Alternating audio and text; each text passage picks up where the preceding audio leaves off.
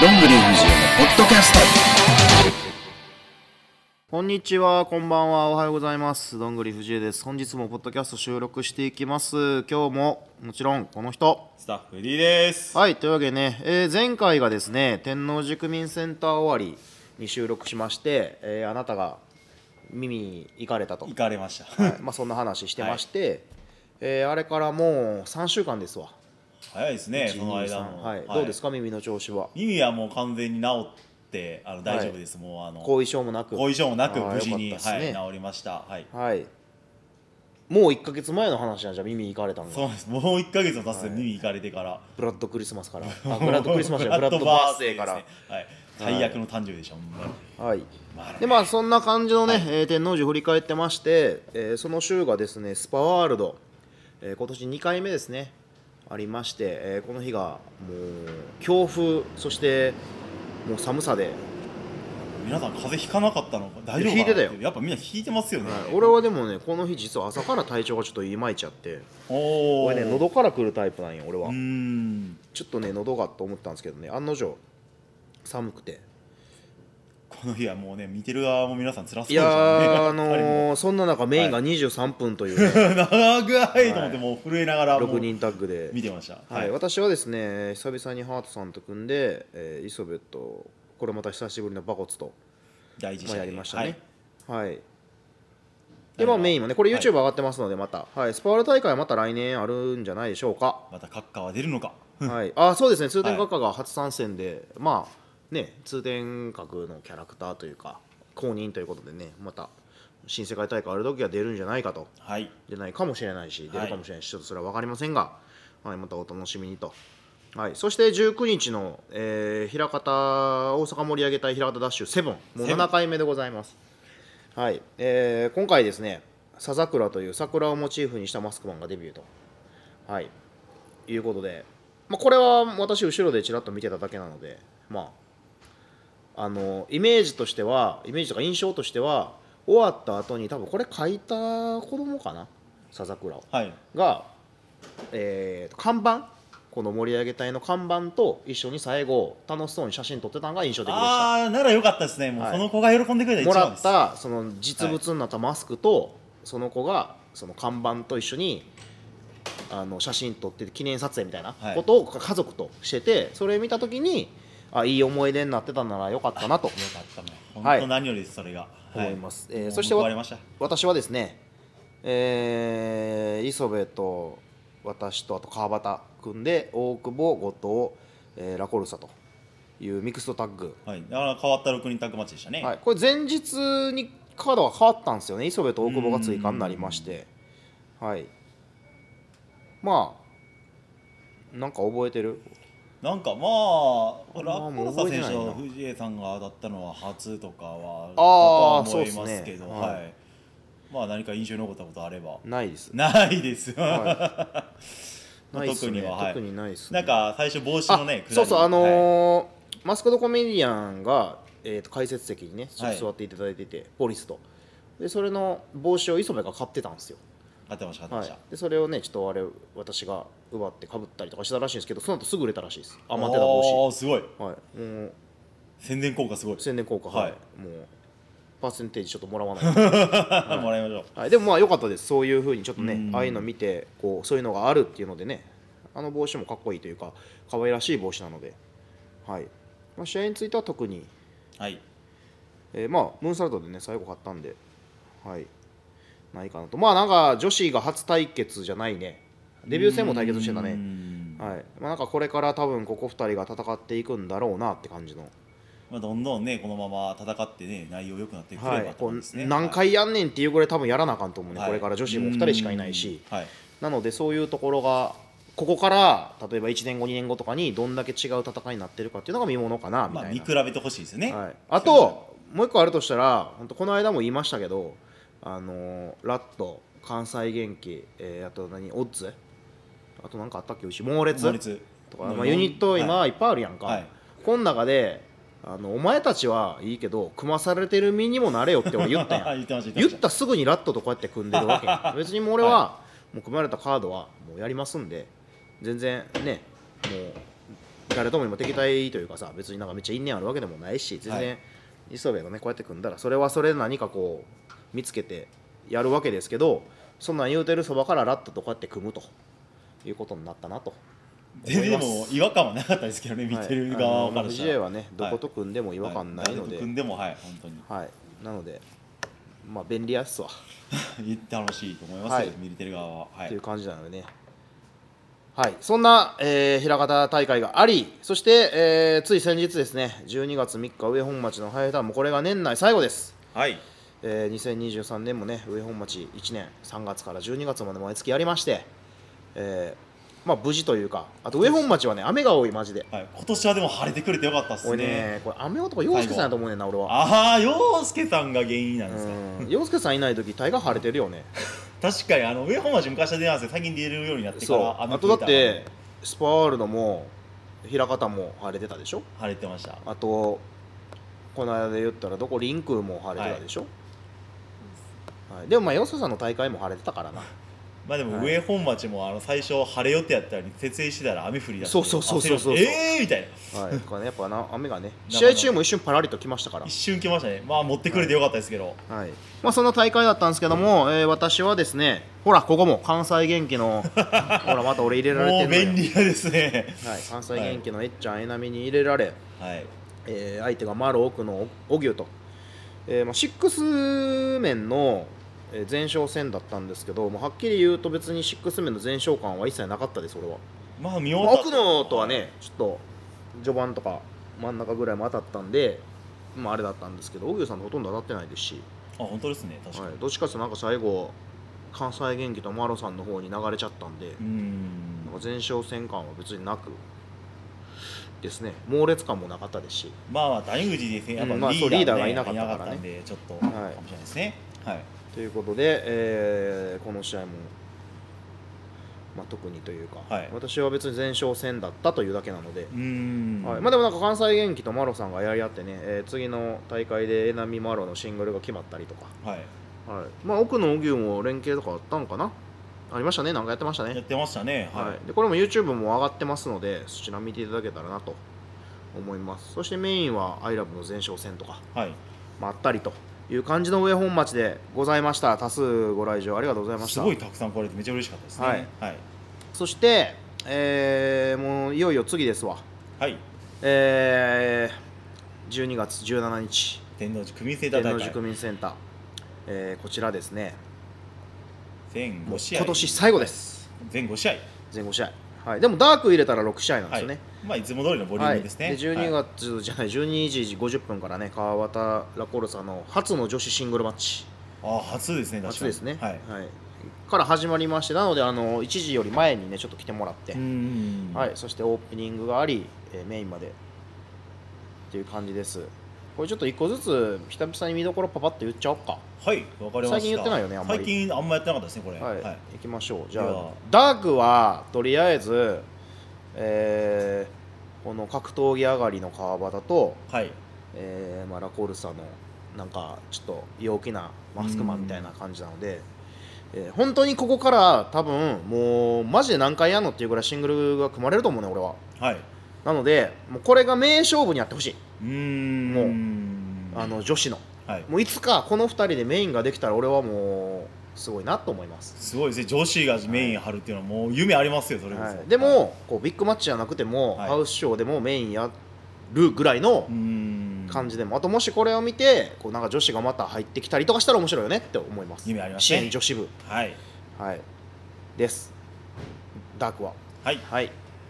でオープニングマッチが、えー、馬骨ジョーカー冬木 VS 山田元気タイガーハートはいもう今年最後なんですけどこれまたラットとバコツが組むとうーん、はいで関西元気とハーさんが組むとまあ冬木さんがね最近ハーさんに負けがちょっと多いとかあー冬木さん最近ちょっとねまた負け続いてるので平方大会でもね残念ながら、はい、なのでこの辺でちょっと最後1年ラット入ってだいぶ俺変わったと思うんですよね冬木さんはまあ一番成長というかまああの、うん結果も伸ねび伸びしてんなって感じです、はい結果もね6位タクトって6しますしはいね、、なので、はいそういうとこ込みでこう何か残してもらったらなと、はいそして山田ですよ山田選手えーでツすイッね、ターでねしれっと発表してましたけど私事ですが子供が生まれましたってお前そもそもいつ結婚しててんっていうはいこのなんていうのもうやっぱこの辺が山田のこう根本的なやっぱ教科書にのっとらない発表の仕方っていうわ、かるすごいですよねあのしかもこれ言っとくけど支援もこれ発表なかったんよ中中ではい支援のこの人たちにも、えー生まれましたみたいなのなくて俺らも発表で知るっていうそうですあの SNS で「えー、そうなの?」みたいなはいな かなかなしたので、はいあのまあ、余計ねお客さんたちは「まあえ結婚してたん?」ってまずそこですねいきなりこうなんか、あの位置がなくていきなり、ね、2位が来てる から間をすっ飛ばしてるはい、この間ね大久保のとこも生まれてあそこはもう結婚発表ね、はいしてたので今年ね子供生まれる人多いですねそう考えるとダディとかはいはいまあ3ね、人の選手まがあ、いろんな人がね、はいあれですけどもまあその山田が、えーまあ、どういう戦い方をするのかとかうんまあリーダーですからね関西元気のなんて言ったってそうなんですね、ははいい、そうなんですよ そうなんですよ実はリーダーなんですよ、まあねはいね本当じゃあ第2試合第2試合、えーダディロコ西山誠也 VS 後藤哲也滝井陽介はい、えーこれまたオッズの、えーダディと西山が、えー先月から組み始めたんかなそうですね先月6人タッグで、ねはい組み出してでもこの2人のタッグ自体はまあ初めてというかだと思うので、はい、いまあ何どうなるのかときなりビッグチャンスですけどねタッグチャンピオン相手に試合できるっていうはいでまあ、ちょっとだけね、今、この現状、まあ、今水曜日のお昼なんですけども、SNS でちょっとだけ、なんかやり取りみたいなのが始まってまして、はいえーまあ、後藤がね、あのーブログで、えーまあ、この今回のタッグについてちょっと書いてたんですよね。書いてましたね、はい、で、まあ、年末最後に、まあ、タッグタイトルがないってのはすごい寂しいと、うんまあ、これに至っては、本人たちも別に次ね、まあ、9月に防衛戦やったんかな、最後に、まあ、やってて、まあ、今回、ノンタイトルですが、えーまあ、この西山田いいからしたらチャンスと。はい、で、まあ、それについて、後藤もこう、そんな、なんかベルトどうこう言われてるわけでもないし、なんか、まあ、気持ち的にどうなんかなみたいなことが言ったんかなう。んでダディからしたらそんな言ったらすぐ挑戦できるベルトなんかとか言ってましたけどまあこれはどっちも別に正正解というかはい思いが、まあ、ぶつかっていけばいい試合に余計なるんじゃないかなみたいなお互いの主張をしていけばはいはい思います、はいはいまあ、まあ外部の私から見るとえーまあダディと西山がまず、えータイトルについてまあこうなんか言ったらタイトルになるんかって感じですけど言ったからタイトルになるかならないかはチャンピオンと団体側が決める話じゃないですかはい本人まあ言うたらチャンピオンがやるって言ったらまあやるわけじゃないですかはい普通にでタイトルマッチとしていざ発表があればタイトルになるわけであってこうまずやるかやらないかに持っていけてないですよね、まあ、発信がねうまいこと、はいしてないんでそのうんおいタイグタイトルチャンピオンってやんねやったら俺らタイトル挑戦させろよって言っててなればラッキーやん、はい、言うことは罪じゃないんでね、はいでならなかったらあまだまだ俺らの実績が足りんのかってなるだけなので、うんけどそれもまあ今ないのででもこう、まあ、ダディとかは多分そその実績をちゃんと作ってから挑戦したいっていうのもあると思うそれもだから外れじゃ外れというか、はう間違いではないので、うんそこはこう各々考えてることがあるので、まあ、その全てをリング上で、はい、でもノンタイトルとはいえタッグタイトル側は負けれないですよねタッグチャンピオン側か。そうですねここで負けるわけには絶対いかないですね、はい負けてそのままねまた挑戦連続になる可能性だってありますし、はいはいまあ、しかしここがオッズのあれでこう大穴が来るんじゃないかみたいなところがゼロじゃないかもしれないので、はい、でまああのねダディをこうやって言ってますけど西山はまだ何も言ってないのでそこもまあ余計に何も言ってないよねっていうところにもつながるかもしれないうし、んはい、っていうところじゃないでしょうか。はいはい、では第3試合支援6人タッグ選手権挑戦者荻生頼明ボンバー奥野谷口弘明 VS 王者どんぐり藤井ラスカル藤原気合龍拳えっちゃんはいえーこれはですねもう6人タッグ、えー半年ぶりですね防衛戦がもう、まあ、まずこの3人が揃うことが本当なかった。なかなかなかったですね確かはに、い、もうやっと年末にね、最後防衛戦ができると、はいまあ、トーナメントだったりいろいろあったんで、はい、はい、あと藤田さんが忙しなかなかね来れなかったんい、で、はい、ようやくけどまず前回ね先月藤原さんと組んだ感じではもう何のもう不安もないので大丈夫でしょはい、う、はい、キーポイントは荻生かなとか思うんですけどこの間ツイッターでちょっとね荻生さんに絡んだんですよ噛んでましたねあのちょベルトのことに関してね、はいなんかちょっと言ってることからよくわからんくて、 はい、あのまず上本町が前哨戦だったのに前哨戦みたいなって書いてあって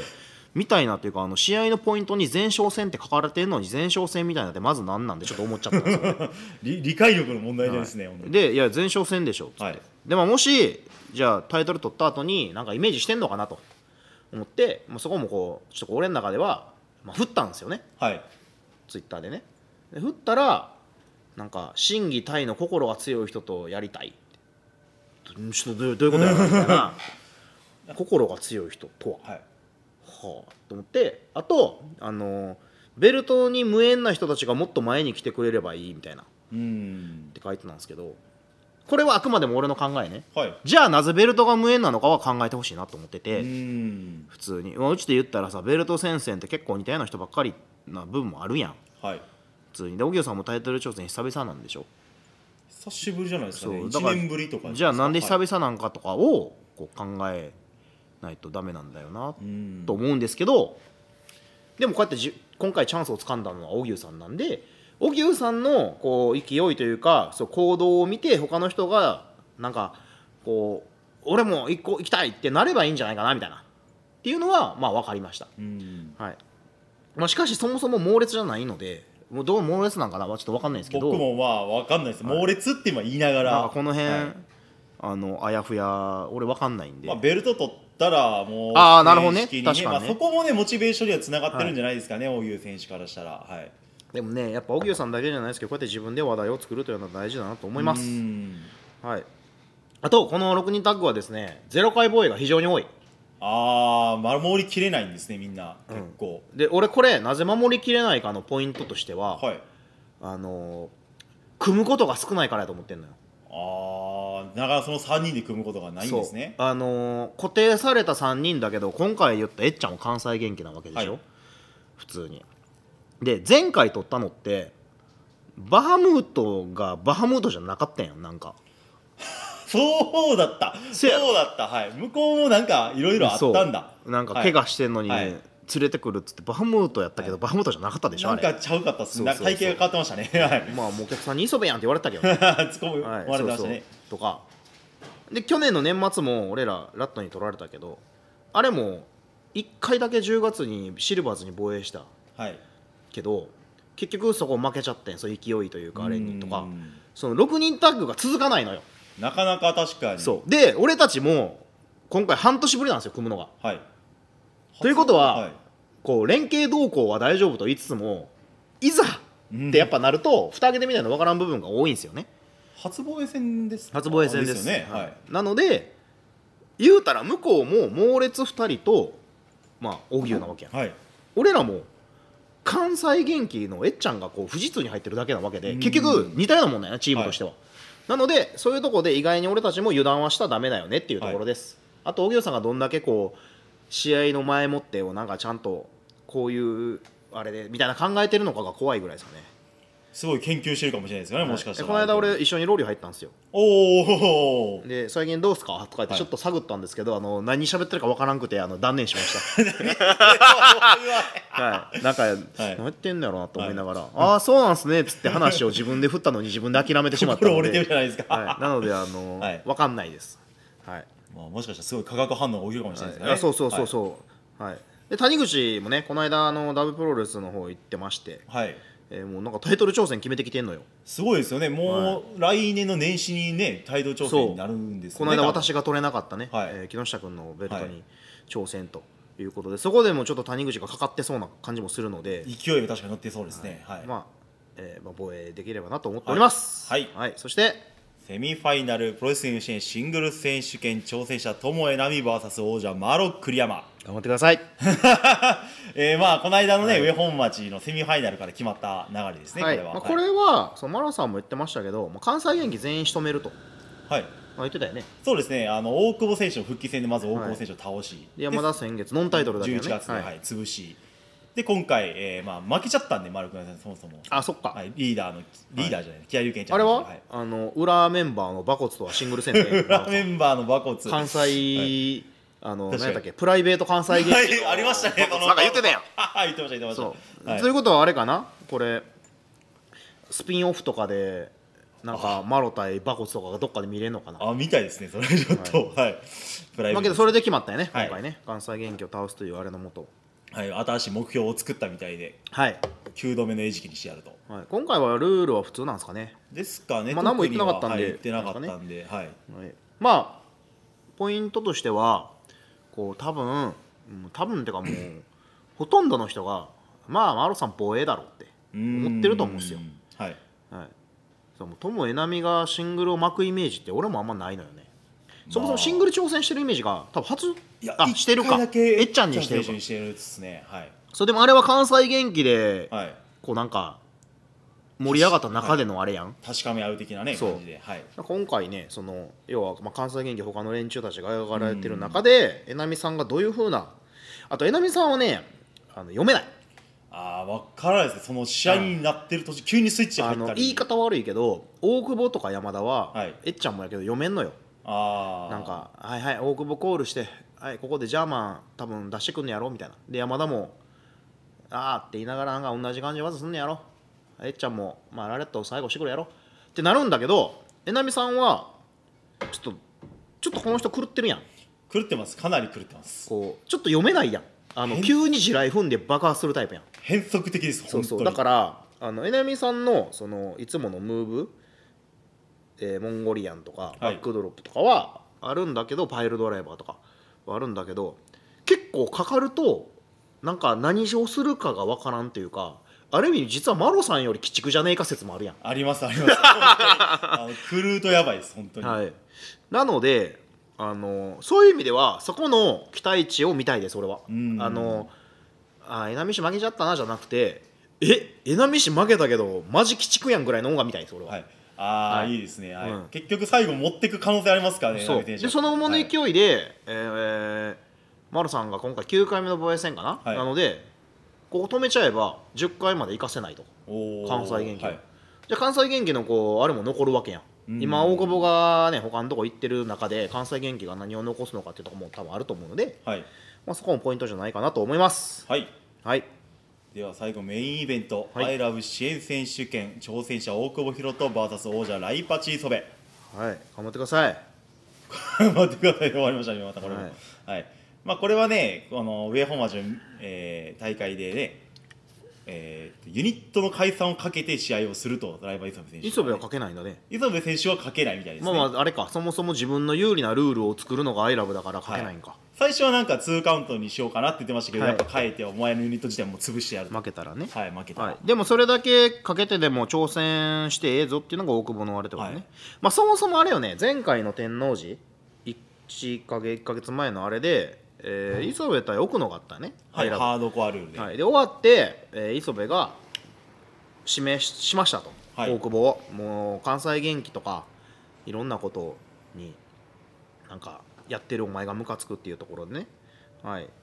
でここって1年違いない大久保が1校への先輩で磯部が1個下なわけででもなんかあのーまあ、大久保1年欠場してたからもうほぼ同期やんみたいなことをなんか 言ってましたね、はいなんかはいであと大久保があの前にも言いましたけど大久保が復帰した時になんか磯部がすれ違いざまに「おかえり」って言った事件あったじゃないですか事件というかなんか言ってたじゃないですねか、なんかありましたねそういう意味では実は磯部は大久保を待ってたんじゃないかとおおこうやると試合したかったんですかね、もしかしたらあるかもしれないので、まあ、そういうところも込みで、えーなんかちょっとこうリング上もですけどリング外でもなんかそういうちょっと意識し合ってるところがはいうん意識し合ってるか磯部がしてたのかあったのかなと、まあ、要は大久保は人気なわけでしょはいで磯部はねこの間子供に鼻くそ投げたりとかなんかやっぱ、ま、マジでマジ嫌いって言われてましたよ、はいだからこのまあ真逆、はい、のところがあるので、えー陰と陽ですね本当にうんでも、あのー通常ルールなんですよプロレスは、はいあプロレスの通常ルールでやるのでそこはちょっと俺は楽しみかなと思います、うんあのこれが2カウントとかだとまあそれはそれで面白いんだけど、はい今この2人の対決は俺はがっちりしたプロレスが見たいなと思ってるので、はいいはい、お楽しみですどうですかや僕もそうですね楽しみ元まあタッグパートナー同士でもあるんで一瞬やんあんなんまあ、一瞬でしたけど刑事バイパス覚えてる人いるのかな一瞬よはいまあ、あったりもするんで結構まあね共通点というか多いんじゃないですかねこの2人はキャリアも近いですし年齢まもあ、離れせてやるしな、いわば、はい淳君がいなくなって、大久保の同期はもうほぼここぐらいの感じやね、 そうですね同期というか同世代はね。はい同世代はい、それこそ旗揚げぐらいからな、はいまあ、2人はあれなんで、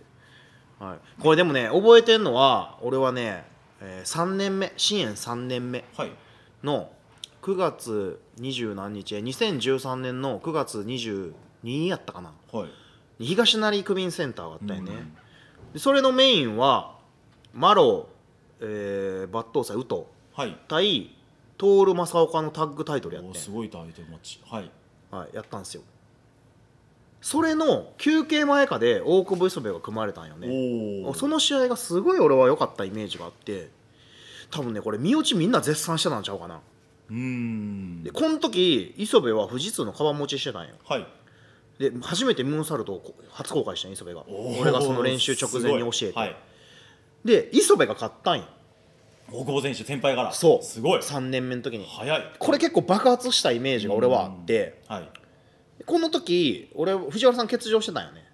で俺は荻野さんと第一試合でやったりとかしててで東成区民で多分若手の期待のあれでっつって組まれたんようーんでそ多分 YouTube 載ってんちゃうかなこれあっないたかとな思い多分あまっすたよな一部あったと思いますははいでそのイメージが俺はすごい強くてこう磯部がその時はがむしゃらなんよねこう先輩に勝とうみたいな、うーんで今回ちょっとこうまたね立場が違うんですけどなんかその時ぐらいのお互いの意地が見たいなと思ってます熱い試合みたいですはい、ねあとあの2020年の9月に、えーあれラランバージャックックはいでシングルこれも YouTube 載ってますんで、まあ、その時は大久保がシングルやったんですけどね防衛戦ででそれも見てほしいなと YouTube 載ってますんではい思います、はいはい、あとちょっと1個だけ最後に私個人で1つだけいいですか個人はい何でしょうあのーまあ、これカード発表されたじゃないですか、はいもう発表されて23日経ってますけどこう試合順誰も触れないのねああで俺は結構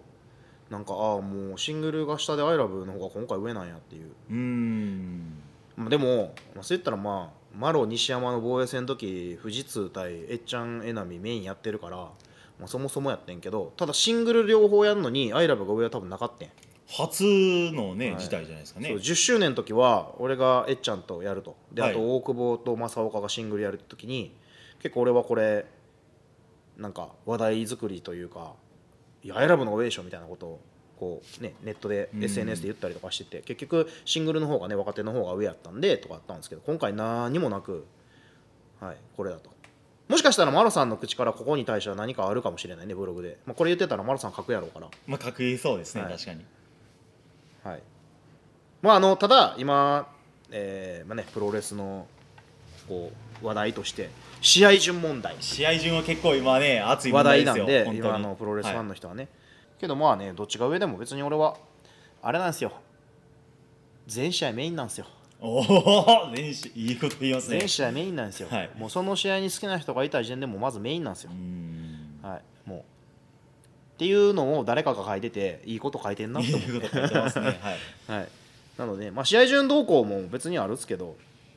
うん、まあそれはそれでおのおののでも決まったことならばもうね変えれないはいし逆にここが話題になればいいんじゃないかなと私は思うので、うーんはい、というわけで12月17日1時から天王寺区民センターでお待ちしておりますはいはいダークマッチもありますので遅れないようにその後はね、あのそしトーてル選、手のはい、そう、夜5時会場5時半から、えー、トール15周年興行がありまして私はメインでこれも6人タッグですはいはい、で支援からあとね、えーハートさん、マロさん、えー後藤が出ますので、あと大久保さんもねあ、大久保、はい、はい、すみません、忘れてました。はい、はい、るんですみません。結構多いんでね、あはのいそのまま一日プロレス楽しんでほしいですはよい、ね、まあ、支援、初めての人もね、えー多少来ていただけるみたいなので、はいあの、トールのとこ行くからっつって、はいはいなので、ぜひともね、支援見て支援も楽しんで、トールの方みんなでお祝いして、はいはい、私は6人タッグ、どちらもこう爪痕を残して、すごい顔ですよねはい本、当というは感い、よじで、えー来ていただけたらなと思います。ろしくお願いしますはい、というわけで、もしかしたら年末はこれがもう放送最後かもしれません。はいはい、そうですねもしかしたら、まあわかんないですけど、はいという感じで、今回は以上17日会場でお待ちしております。はいよろしくお願いしますさよならありがとうございました